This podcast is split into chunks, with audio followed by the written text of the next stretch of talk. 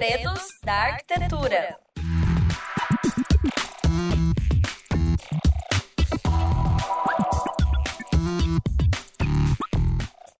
Olá, sejam todos bem-vindos a mais uma edição do programa Segredos da Arquitetura e do Design.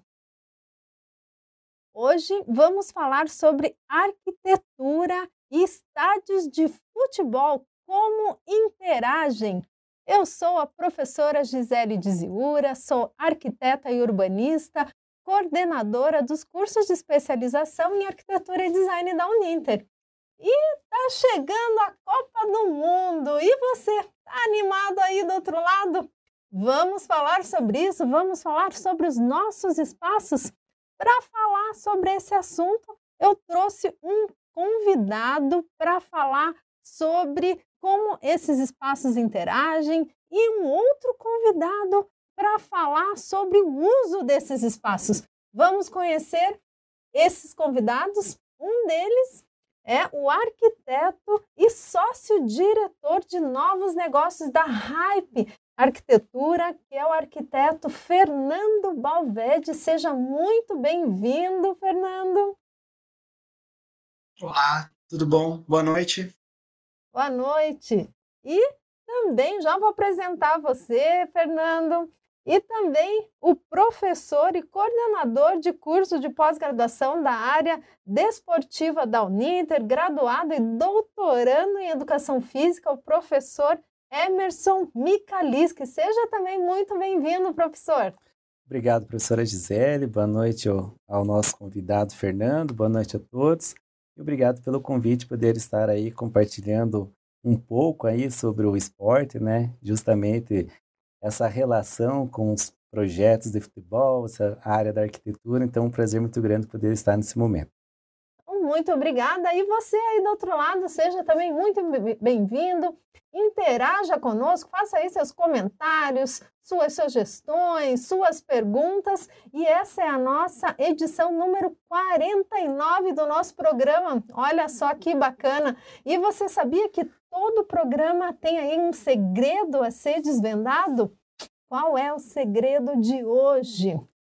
E então, vamos começar com um arquiteto, então, Fernando, ele que se formou em arquitetura e urbanismo na Federal do Rio Grande do Sul. Eu também já estudei lá na, na Federal do Rio Grande do Sul, somos colegas, sócio-diretor e cofundador da Hype Studio Arquitetura. Foi responsável, então, em projetar, gerenciar e acompanhar a obra de algum dos maiores eh, e mais complexos projetos de eh, modernização do estádio Beira Rio.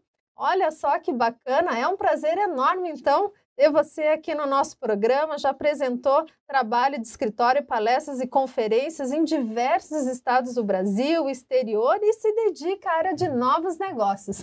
Não é isso, Fernando? Então, seja muito bem-vindo e vamos começar então o nosso papo, nossa conversa.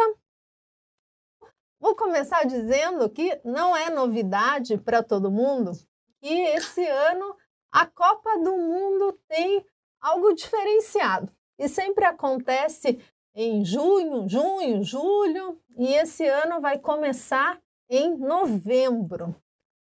Por uma questão climática, né? Por Catar ter aí é, a questão de altas temperaturas, e ao longo do tempo, a gente vê que os estádios foram se modernizando cada vez mais.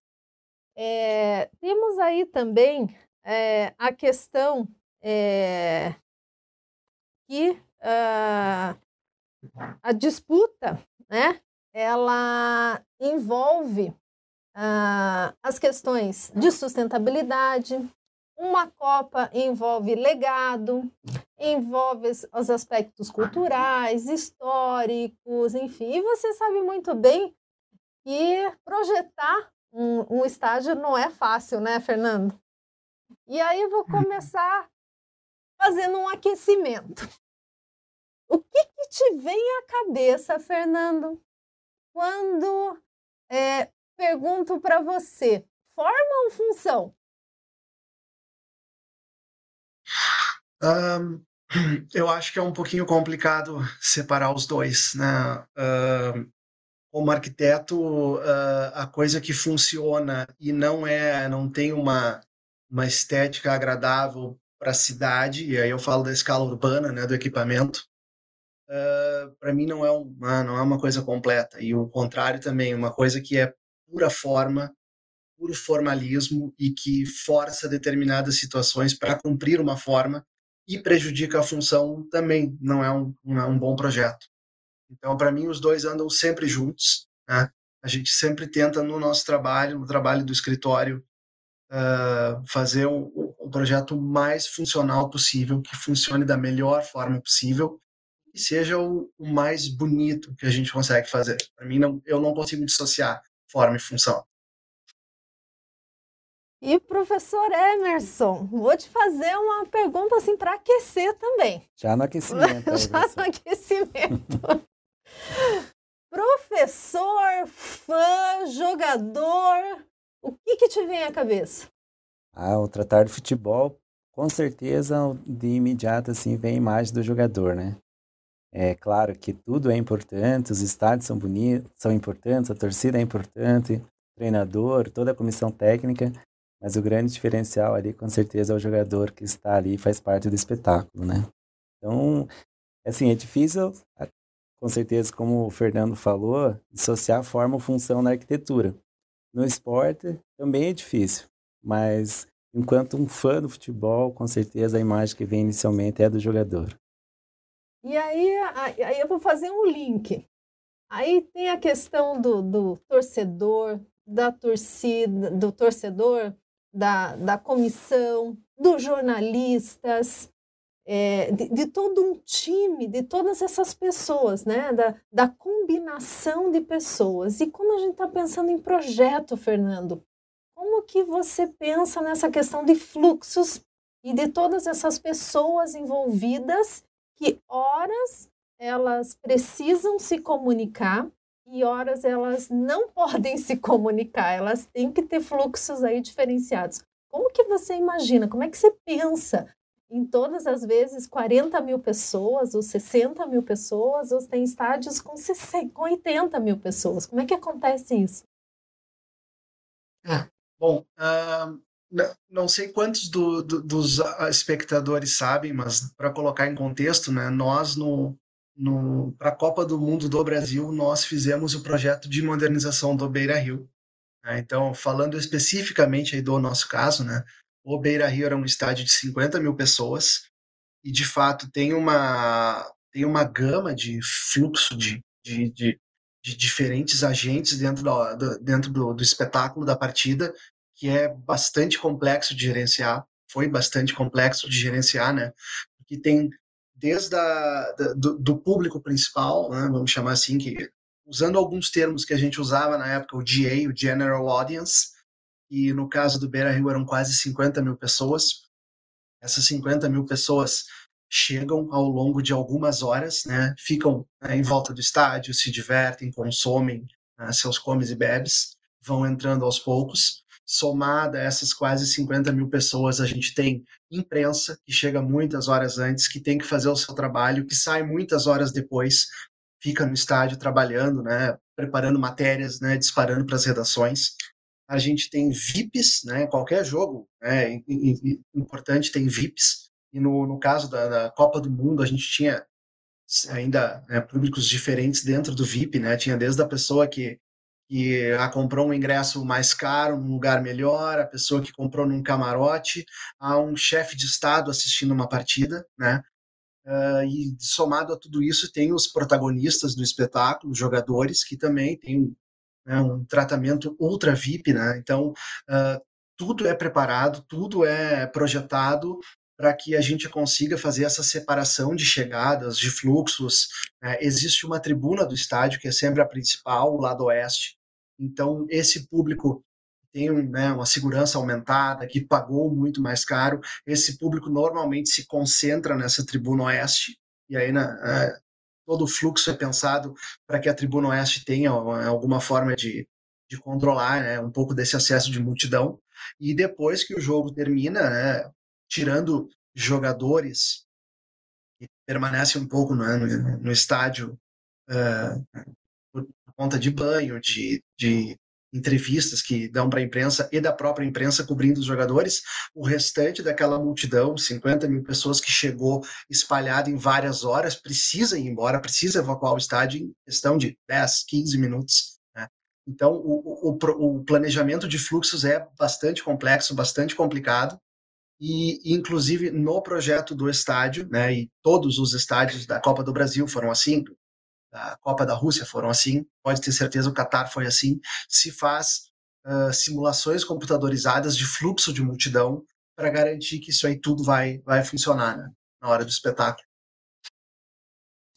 E professor, enquanto enquanto o jogador se imagina que tem todo esse, esse estudo e essas simulações com relação a, a as multidões e a questão dos bombeiros também ainda tem, tem isso, né?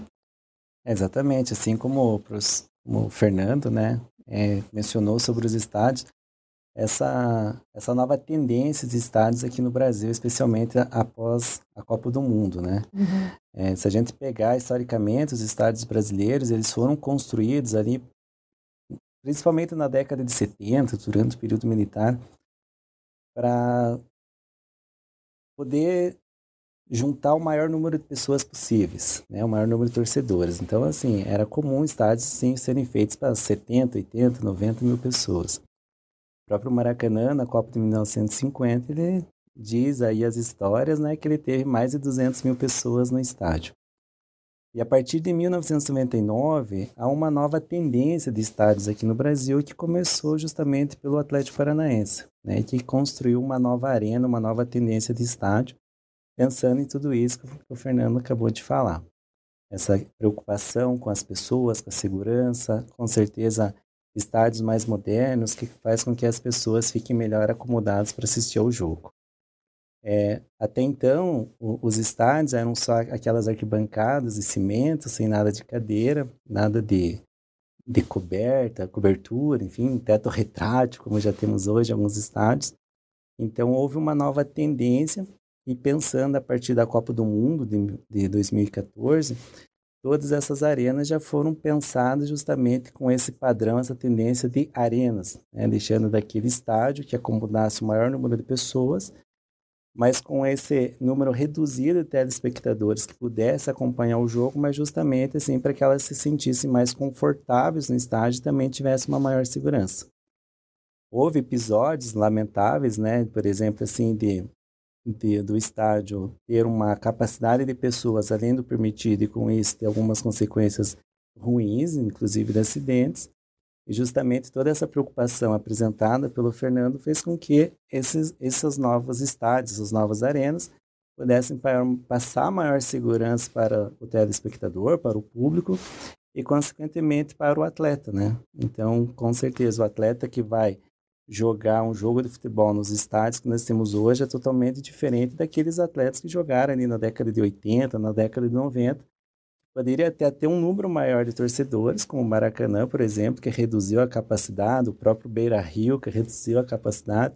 Se eu não me engano, ele pode falar isso melhor do que eu, né? Mas o Beira Rio tinha capacidade para 85, 90 mil pessoas, e hoje, se eu não me engano, é aproximadamente 60 mil pessoas.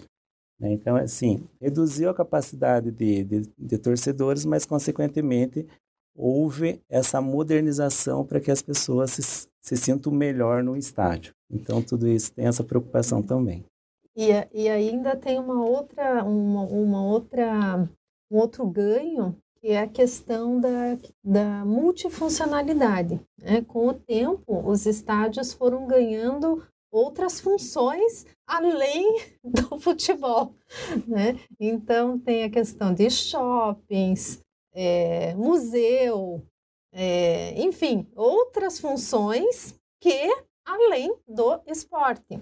E isso é muito rico, porque faz com que crie vida, uma vitalidade ah, funcional, arquitetônica, urbana, é, outros esportes, além do futebol, inclusive. Né? Acho que o Fernando poderia falar um pouco para nós sobre isso, Fernando.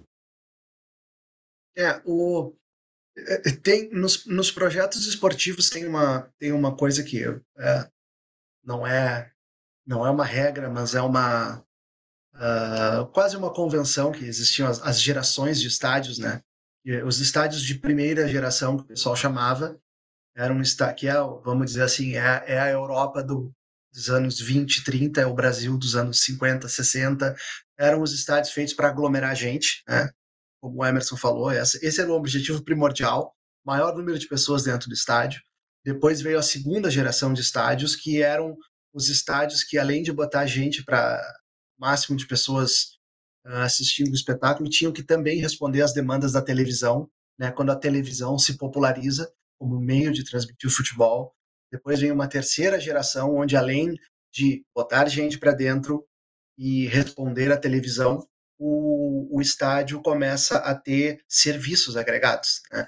Então a alimentação melhora, uh, o, o, começam a surgir áreas VIP, camarotes, então quem tem um pouco mais de poder aquisitivo paga por um local com mais conforto. E hoje a gente está chegando aí quarta, quinta geração de estádios, que são estádios que também têm uh, a multifuncionalidade, né?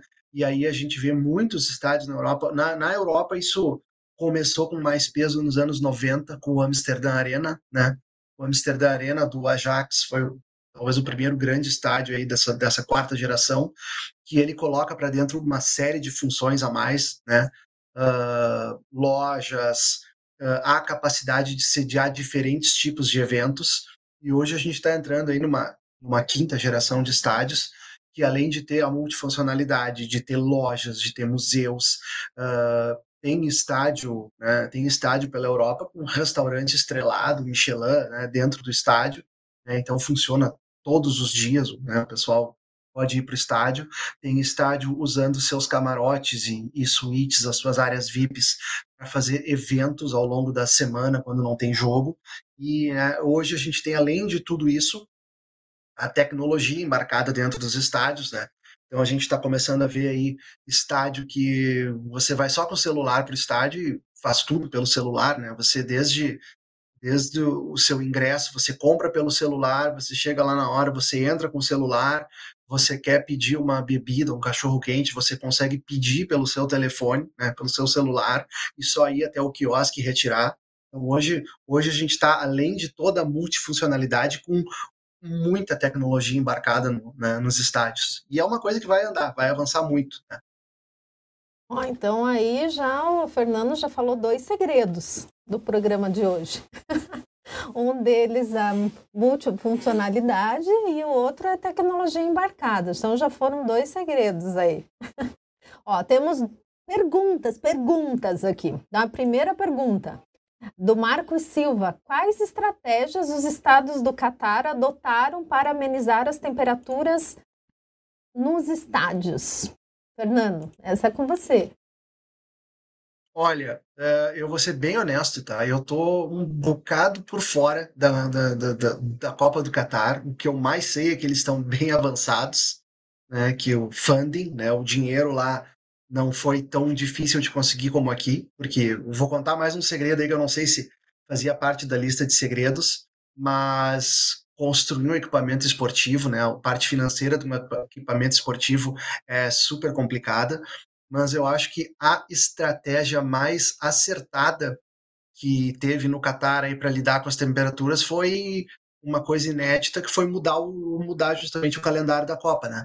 A Copa do Mundo sempre acontece no, no período que é o, ali, o auge do verão do hemisfério norte, que coincide com as férias da temporada de futebol do, do, do calendário europeu.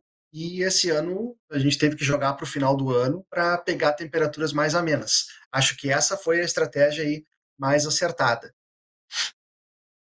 Ainda da questão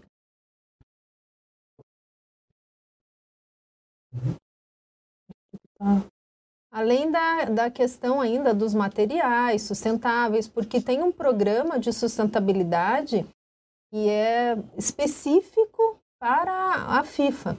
Então ainda tem esse programa de sustentabilidade com materiais, reaproveitamento de água, enfim, é, que também são utilizados em outros, foram utilizados em outros momentos aí da Copa, inclusive 2014, enfim.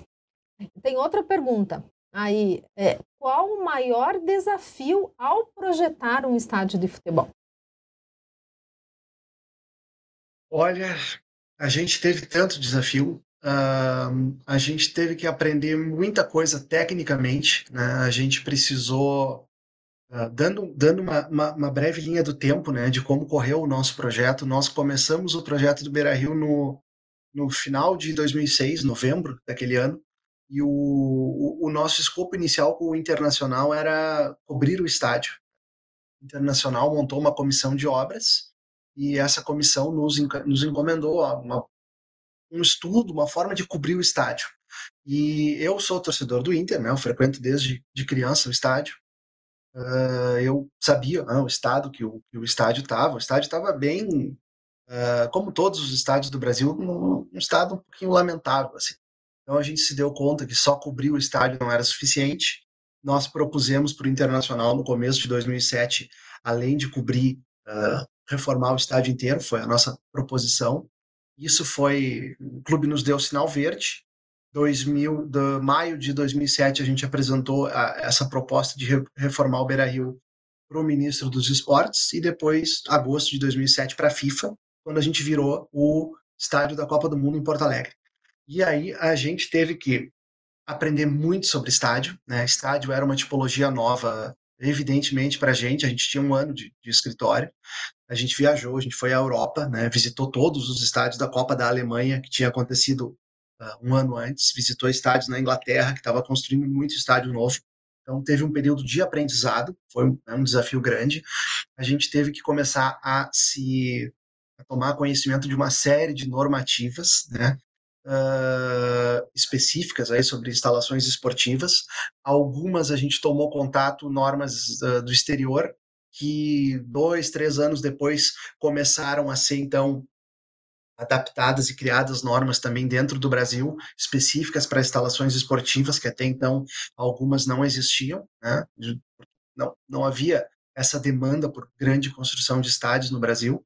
Então teve, a gente teve um momento do aprendizado, a gente teve um momento de, de, de, de, entender tecnicamente muita coisa, muita restrição de norma, e depois, quando a coisa engrenou para valer, aí o, talvez o grande desafio foram os N agentes que a gente precisou lidar, né? Porque a gente começou trabalhando pro clube, pro internacional, demandas do, do, do clube, em seguida entrou o assunto Copa do Mundo, aí a gente começa a trabalhar com o comitê local da FIFA, o comitê local da FIFA começa a dar instruções técnicas, né? Porque a cada Copa do Mundo a FIFA vai dando um salto de tecnologia nos estádios, então sempre vinha uh, novidade, coisas que estavam surgindo de uh, principalmente de dados, né? Teve um, teve um fenômeno entre a Copa da, da Alemanha em 2006 e a Copa da África em 2010, que foi a explosão, o nascimento e a explosão do smartphone, que botou um computador no bolso de todo mundo.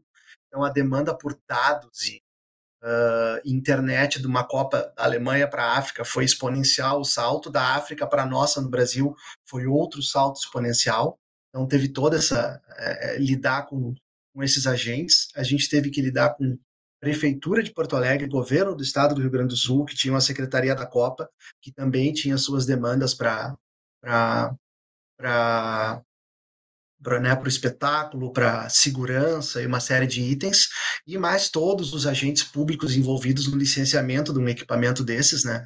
É um licenciamento bastante complexo, né? então passa por todos os técnicos que vocês imaginarem na Secretaria de Porto Alegre. O licenciamento do Beira Rio foram dois anos e meio, quase três anos. Então teve, teve todos esses desafios. Muito aprendizado, muita normativa que a gente precisou seguir, inclusive normas do exterior que a FIFA pedia, para tal tópico, sigam também a, a norma, tal norma, né? Às vezes eram normas inglesas, e o, e o, e o lidar com diversos agentes diferentes, assim, no, né, o, o, trato com muita gente, assim, muitos, né, muitas pessoas que influíam na, em decisões finais. Foi desafiador, bem desafiador. Fora toda a obra, né? Que a obra foi um tremendo desafio técnico, né? Fazer a, reforma do, do, do, estádio, a obra, a obra pesada mesmo, correu em pouco mais de dois anos.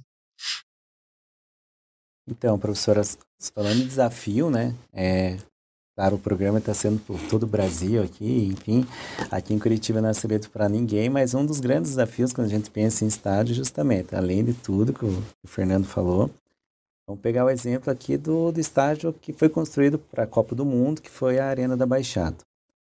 E o que acontece? Quando o Atlético começou a construção desse estádio, ao lado tinha um colégio, e o dono desse colégio é torcedor do Curitiba.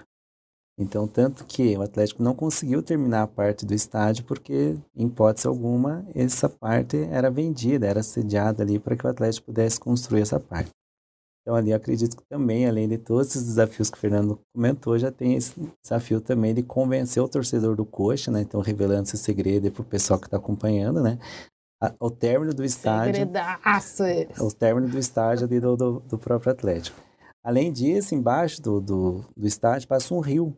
Então isso fazia com que uhum. a grama não ficasse sustentável, né, para que os jogos pudessem ser desenvolvidos ali, para que tivesse qualidade também. Então a partir daí, uma das alternativas do clube foi justamente trocar a grama natural por grama sintética.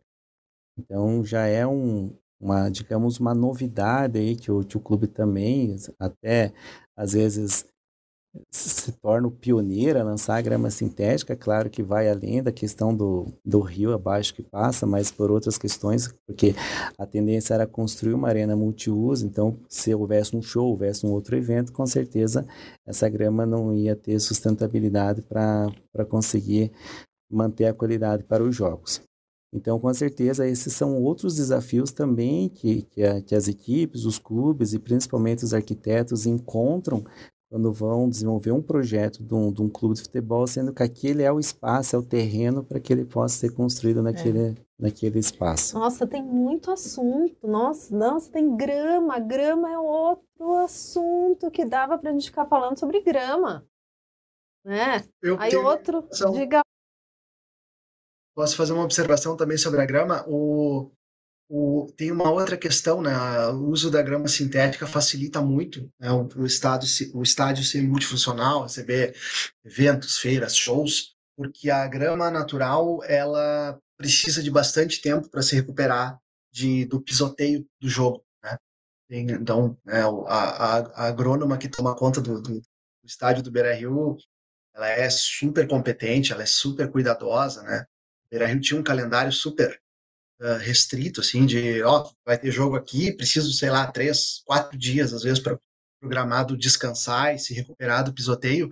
E tem uma outra questão. Nós, aqui em Porto Alegre, a Arena da Baixada, em Curitiba, sofre bastante com isso, que é a questão do sol. O, a grama que se usa no, no, no Brasil, na, ah, vamos dizer, do, América do Sul inteira praticamente para jogar futebol, que é a bermuda, ela precisa de muito, muito, muito sol, muito sol. No verão não é problema, né? No verão o sol passa, passa alto, né? O, o, o sol dá, né, dá conta de, de suprir o gramado, mas no inverno, que o sol passa bem baixo e os estádios hoje são cobertos, começa a ficar um problema. Né? E tem, tem grandes áreas do, do campo que se, hoje, se vocês buscarem no Google, vocês encontram fotos, né, hoje dos nossos estádios, quando não está tendo jogo com aquelas luzes, né, é um infravermelho artificial e fica e fica né, dando, suprindo, nutrindo a grama com uma luz simulando o sol, porque senão a grama realmente não nasce, ela morre em um bom pedaço do campo. Para nós, a gente teria esse problema bem sério, né, pela cobertura do estádio. E no Atlético, eu acho que é ainda pior, porque ele é, o estádio é arena, ele é todo mais compacto, né? a cobertura provavelmente sombreia muito mais o campo do que aqui no Beira Rio, então, além disso, tem, tem esse problema da grama necessidade de muito sol. Né? É. Nossa, quanto aprendizado, quanta coisa para me falar sobre estádio, né? Estádio é, é, complexo. Ainda tem a questão da iluminação, tem acessibilidade, tem outra pergunta aqui, tá acabando, tô falando tudo, tudo rápido agora, só em tópicos aqui, porque eu tinha várias coisas, mas vai ter que fazer uma parte 2 desse programa. É, a Cristiane perguntou aqui como é feita a questão de vibração da estrutura, como a torcida em massa e preparo também para os shows. É, eu sei né, que a questão da, da, da, torcida em massa é feito ensaio, é, o ensaio é feito com a própria torcida no estádio. Isso eu sei, vou falar pelo coxa, tá? Agora. é feito é, a vibração, ensaio, vários ensaios, então leva-se a torcida no estádio. Tá? Isso é, é realizado com parte da torcida e é feito lá um ensaio de vibração na própria estrutura. Isso quando, claro, é existente, né? O, o estádio é existente. Então, já, eu, eu já estou respondendo a, pergunta aqui da, da nossa ouvinte. Mas tem vários assuntos. Tem o assunto da, da também, se quiser complementar, Fernando, fique à vontade. É, mas tem o, outro assunto para a gente conversar, é a, é a questão da, do estádio ser na periferia ou ser no centro urbano, que aí é esse caso que você falou também, né, professor Emerson, né? porque tem toda a questão de acesso, de fluxo, não só dentro, a gente falou no interior do estádio, mas como que acontece isso externamente? A questão de estacionamentos e fluxos, e, então é um, uma outra questão. Então, o que seria o ideal? Será que existe ideal? Às vezes não, não tem ideal. Né? É o que temos para hoje. Né? E como que resolve isso? Né? Então, são questões né, a, a resolver, ou é possível minimizar esses impactos? Né? Então, é, os impactos de vizinhança e tudo mais.